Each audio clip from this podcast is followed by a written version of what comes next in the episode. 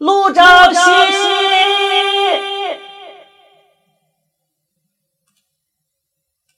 我站在山腰间，跟往常一样大喊了一声。然而意外的是，我听见了一个有些懒散的声音：“谁在叫我啊？”“是我，是我，是我！你在哪儿？”我心中一惊，赶紧回道。前路的雾气中出现了一个熟悉的身影，人比我记忆中的壮了一些，似乎也高了些。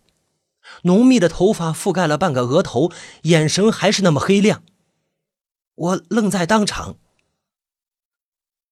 不知该如何反应。马小慧，陆兆熙有些不敢相信，走上前来打量着我。是我，我有点哽咽，但是哭不出来。我没尝试过以鬼魂的状态哭泣。想来应该是不行的。你怎么会在这里啊？陆兆熙拧着眉头问我：“我来找你啊！”什么？他大惊之后大骇。我忽然想起来，他是误会了，他还当我是自杀了来找他呢。不，不是，不是，这个说来有点话长。我汗颜。啊！他又拧着眉头望着我，让人感觉不大友善。我叹了一口气。要不是他一直这样性子淡漠，我怎么会跟他生生错过呢？你去了纽约之后，我们就再也没有联系过了。现在大家都空了，不如聊一聊吧。我笑着说道。啊！他又恢复了那种看不出来情绪的表情来。我们在半山腰找了一个风景还算不错的地方坐下来，可以远远的看见对面断崖上的瀑布。不过我知道，在这个世界里，人是无法感知外界的，就算是触摸水，也感觉不到水的温度，正如能看到花开，却永远闻不到花香。去了纽约这些年，你过得还好吗？嗯。他眯了眯眼睛，望着远处说道：“也就这样吧，似乎跟国内也没什么不同。”嗯。我看着他，轻声的问他：“为什么不联系我？”啊陆兆熙愣了愣，回头看我，没有回答。我最近才知道，你走之前给我送过花。他似乎有些意外，但还是没有说话。其实我对花粉过敏。我有些无奈的说着，那段时间考试大概是太累了。我碰到花以后，反应有些严重，去医院了。我根本就没有看到你给我的留言。陆兆熙挑了一下眉，我继续说道：“后来我的手机就丢了，你可能也收到过我发来的短信，但是那不是我发的，而且我也不知道你给我打过电话。”陆兆熙是个聪明人，我这么说，他立即就明白了，笑着问：“是温晨？”“嗯，这些事情我都是最近才知道的，在你死后。那你怎么也……”说到这个，他问着。我笑了笑，没回答。我反问他。你为什么要逗留在这里啊？他重新的望向远处，轻轻的说了三个字：“舍不得。”去美国之前，他也说过这三个字：舍不得。现在又是舍不得。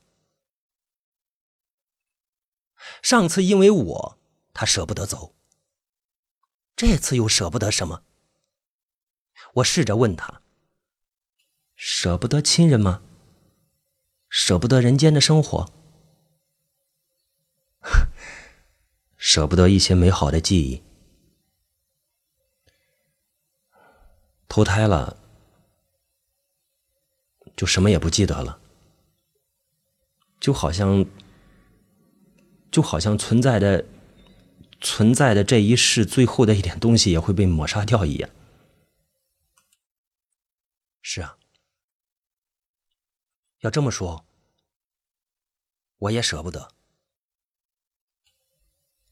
如果那天我看到你的留言，我认真的望着陆兆熙，我说：“陆兆熙，我会告诉你，不要去美国了，留下来。”他的身体猛地僵了僵，扭头看着我。许久，我坦然的与他对望，给了他一个微笑。可惜，错过了。陆兆熙无奈的摇头笑道：“嗯，我们在这里多留段时间吧。”对这一世，我也有许多的牵挂，有许多美好的记忆。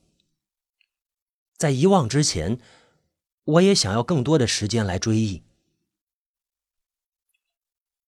忽然，陆兆熙伸手抬起我的下巴，摸了摸我的脸，一脸疑惑的说：“不对，什么不对啊？”他眉头拧紧了，说道：“小慧，你还没死。”这话可把我吓了一跳，没死我怎么能在这里呢？你看我，是不是没有一丝的血色，没有一点人气？鬼魂都是这样，脸色是苍白的。因为我在这里也见过好多鬼魂了，倒是习惯了。再加上那么多年没见过，再次见到陆兆熙，倒也好适应。你看看你自己的手心，他把我的手翻过来，掌心向上。你看，你的和我的有什么不同？很快我看出问题来了，他的是绝对的苍白，而我的手心竟然是红润的。这种红润很明显，也很突兀。我惊讶的抬头望着他，我说：“我还活着吗？”嗯，陆兆熙认真的点头。马小慧，你必须马上回去。我，我犹豫了。我是留恋人间的美好，但是本以为最后还能跟他相处一段时间，怎么就急着离开呢？我们之间错过了太多。有一个美好的开始，就不能给一个美好的进展吗？我都不求结果了呀！如果不回去，你会真的回不去。他十分严肃的说道。我说：“我能跟你在一起多待一会儿吗？” 傻瓜！他失笑，摸摸我的脑袋。这样的陆兆熙很温柔，温柔的我都有些不习惯。这种难能可贵的美好让我的心里隐隐作痛，总觉得只要我一犹豫，他就会从指缝中溜走。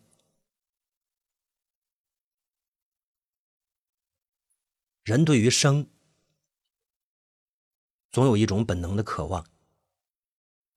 我来到这里以后，不是没有想过还在世间的父母和亲人。当我以为自己已经死了，没有选择的时候，我很坦然的接受了这个结果。可是现在，让我自己选择可以回去，或者在这里陪着陆兆熙，但再也回不去，我也会犹豫。这个选择就像当年陆兆熙去纽约的时候，跟我说：“如果我让他留下，他就留下。”也正如温晨当年选择的是离开我去追求他的未来。虽然生死的抉择跟他们离开或者不离开的选择不能相提并论，但是我毕竟犹豫了。这份犹豫让我觉得自己其实也没有那么纯粹。我摇着头。我说不要，我不要走。陆兆熙摸了摸我的头，小慧，这不是开玩笑的事。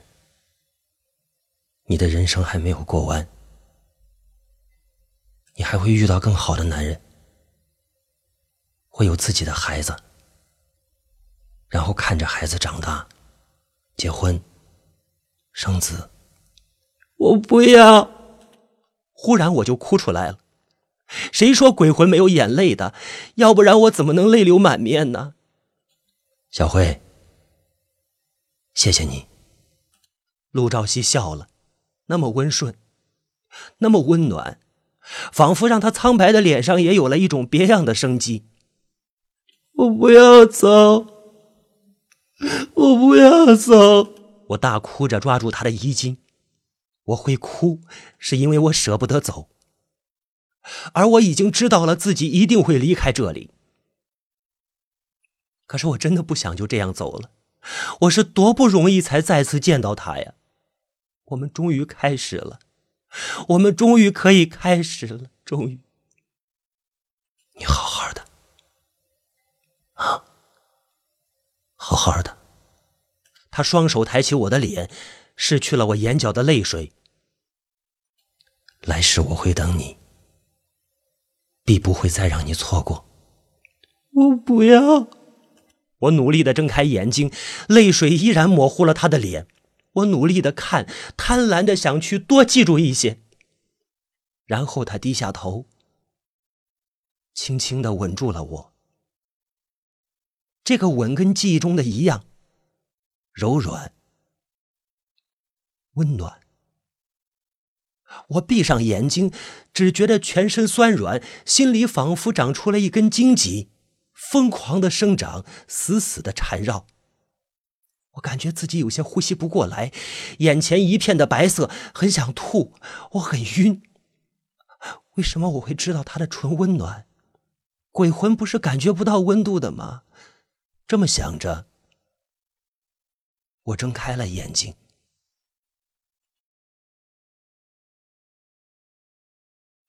眼前是白色的天花板，阳光很刺眼，洒在雪白的墙上，让我不仅又眯起了眼。鬼魂的世界是充满了雾气，物质世界才有这样的光明和透彻呀。人的本能追求着光，看到阳光，就想畅快的透一口气。小慧。小慧，你醒了！医生，医生！我听见耳边一阵叫唤，适应了好久，视觉和听觉才恢复正常。看到床边喜极而泣的太后，妈！我叫了一声，嗓子嘶哑的，把我自己都吓了一跳。可算醒了，老马，老马，老马！太后回头喊我爹。小辉，我爹从门口跑过来。好久不见，两口子都瘦了。看到他们，我的眼泪也有点模糊。我真的没有资格抛下他们就这样离开。医生、护士跟着进来，给我做各种检查。我意识还没有完全的清醒，只觉得人来了一波，走了一波，又来一波，又走一波。然后朴姐也来看我了，眼睛哭得像个桃子。我恢复了一天，人才算差不多恢复过来。老爹说我已经昏迷了两周了，难怪四肢无力，浑身难受。后来我知道，我和温晨出了车祸，温晨比我受的伤要重许多，他被抢救回来已经醒了，而我反而是一直昏迷着。温晨自己打着石膏，还来看过我。他走之后，护士小姐十分羡慕的跟我说：“你这个朋友真是喜欢你啊！而且车祸的时候副驾受伤比较轻，说明了什么？大家都是知道的。”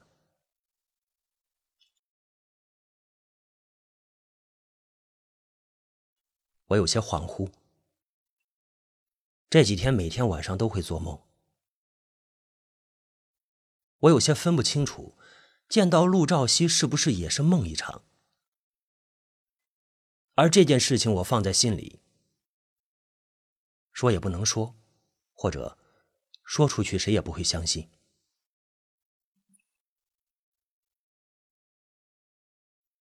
一礼拜之后，我出院了。我回到家的第一件事，就是找灯神。然而让我惊讶的是，我找不到那盏煤油灯了。我就问我爹我妈有没有在茶几上看到一盏煤油灯啊？他们说我撞傻了，这年头哪来的煤油灯啊？难道这一切真的只是一场梦吗？我想起陆兆熙。心里的荆棘还在疯狂的生长。我想寻找一些能够证明我经历过这些事情真实发生的证据，然而找不到。从医院出来之后，我妈对温晨报以十分热情的对待。她并不知道当年我和温晨的那些事。温晨长得好。有礼貌，工作好，还那么热情的追求我，讨好未来的丈母娘，这丈母娘能不喜欢吗？太后警告我说：“如果这样的男人你都不要，这辈子做尼姑去算了，我也不认你这个女儿了。”我不想告诉太后以前的事，只觉得心里无比的压抑。一个月后。我意外的接到一个电话，电话竟然是陆兆熙的母亲打来。他跟我约了个咖啡厅见面，我立刻就答应了。跟上次看到他比起来，他似乎老了很多，丧子之痛让一个母亲一夜老去了。但是他依然穿得很得体，化了很淡的妆，只是挡不住眼角的沧桑和浓厚的悲伤。他看到我以后，很客气的说：“马小姐，对不起，打扰你了。没有没有，阿姨您太客气了。”他看着我，很小心的问着：“我能否问个冒昧的问题啊？”阿姨，您问。马小姐啊。你跟我儿子交往过吗？啊，他这个问题让我有些惊讶。我犹豫了一下，我说：“阿姨，您怎么忽然问这个？”啊，他低头从随身带的大包里拿出了两本相册，放在桌上，推到我面前。我只翻开一页。就什么都明白了。这是大学时期陆兆熙给我拍的照啊。他不但拍了，还选了一部分印出来，做成相册。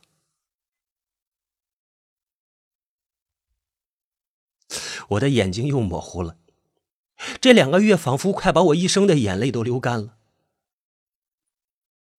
陆兆熙的母亲说着。我是在整理我儿子遗物的时候发现这些相册的。后来在他的集体照里找到了你，又拜托他一个关系很好的大学同学要到了你的电话。阿姨，阿姨，我哽咽的话都说不出来。他伸出手附在我的手上，让我别哭。这些照片是真的。那么就是说，遇到灯神的事并不是在做梦，在鬼魂的世界里看到陆兆熙，也不是在做梦。阿姨，这些照片可以给我吗？我控制住自己，否则几乎不能说出完整的话来。当然可以。陆兆熙的母亲笑起来很温柔，就像我最后一眼看到的陆兆熙。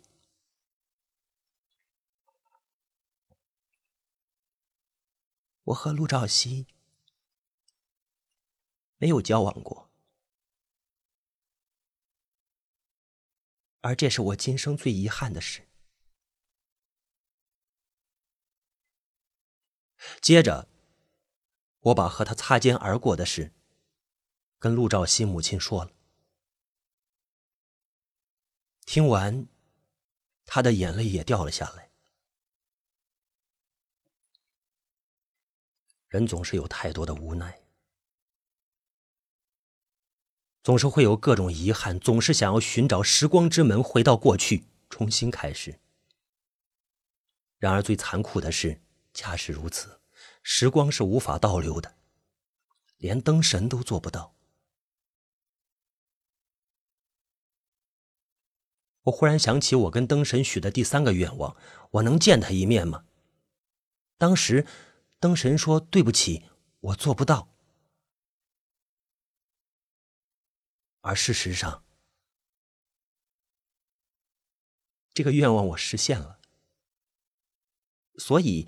灯神实现了我三个愿望之后，就离开了吗？所以这一切都是真实发生的。这种悲伤竟然那么让人难过。灯神说：“姑娘，不要太执着于已经逝去的事，人应该向前看。”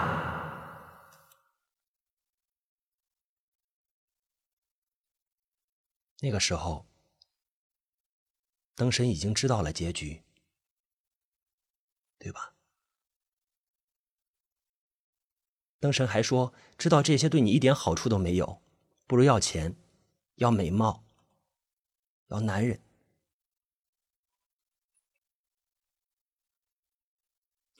从咖啡厅出来，我紧紧的抱着两本相册。阴霾的天气已经过去了。马路上明晃晃的，刺得人眼泪都要下来。我跟陆兆熙的母亲告别，我想，从今以后，我会把她当成自己的亲人一样来对待。这是我现在唯一能为陆兆熙做的事。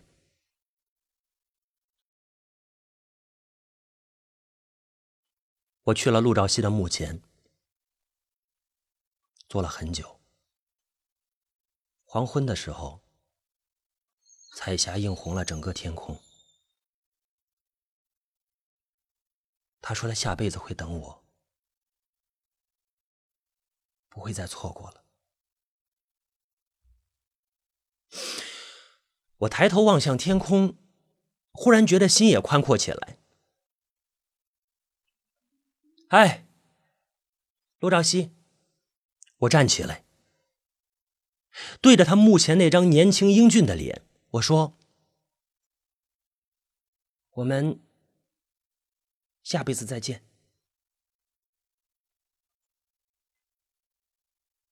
再见。”